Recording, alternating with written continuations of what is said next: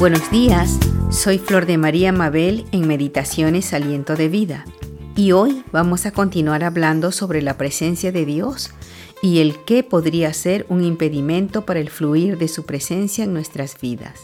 ¿Recuerdan la meditación anterior? Como en el libro de Primera de Crónicas 13, 5 al 14, que cuando el rey David y el pueblo de Israel estaban llevando el arca de Dios en un carro tirado por bueyes y al tropezar estos, Dios quebrantó a Usa cuando éste tocó el arca, pues por esta razón tuvieron que llevar el arca santa a casa de Obed Edom. A causa de esto el rey David no pudo llevarla a Jerusalén. El rey David se dio cuenta que por alguna razón Dios se había enojado y se preguntó, ¿cómo he de traer el arca de Dios a mi casa? El arca de Dios estuvo en la casa de Obed Edom durante tres meses y bendijo Dios a Obededom y a su familia. ¿Recuerdan todo esto, verdad? Pues pasados estos tres meses, el rey David mandó a los sacerdotes y levitas a que trasladasen el arca de la alianza al lugar que él le había preparado en su casa. Este relato está en Primera de Crónicas 15, del 1 al 16. Vamos a leer los versos 12 y 13. Dice, y les dijo, vosotros, que sois los principales padres de las familias de los levitas, o sea, familias de la tribu de Leví, santificaos, vosotros y vuestros hermanos, y pasad el arca de Jehová, Dios de Israel, al lugar que le he preparado.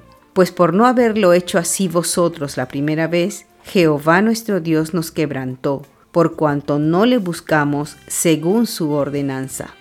Y en los versículos siguientes vemos que en esta vez el arca de Dios sí pudo ser trasladada de la casa de Obededom a la ciudad de David, con gran alegría y con cantos y danzas.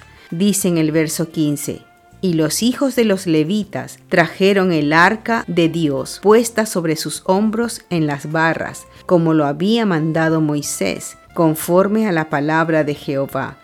Hermanos, aquí sucedió algo importante y es que David reconoció que por no haberlo hecho así la primera vez, es que Dios los quebrantó. La primera vez él había querido traer el arca, pero a su manera, como él pensó que sería lo mejor, sobre un carro nuevo y tirado por bueyes.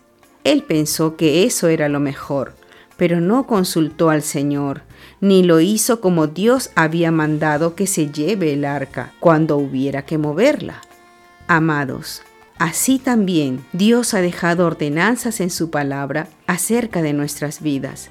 Nos ha dado mandamientos para vivir por medio de ellos y agradando a Dios a su manera, según su voluntad.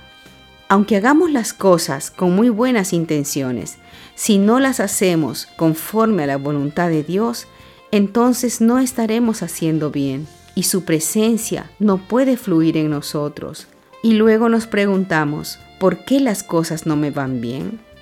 Meditemos en esto y preguntemos al Señor, Dios mío, ¿cómo puedo hacer para traer tu presencia a mi vida?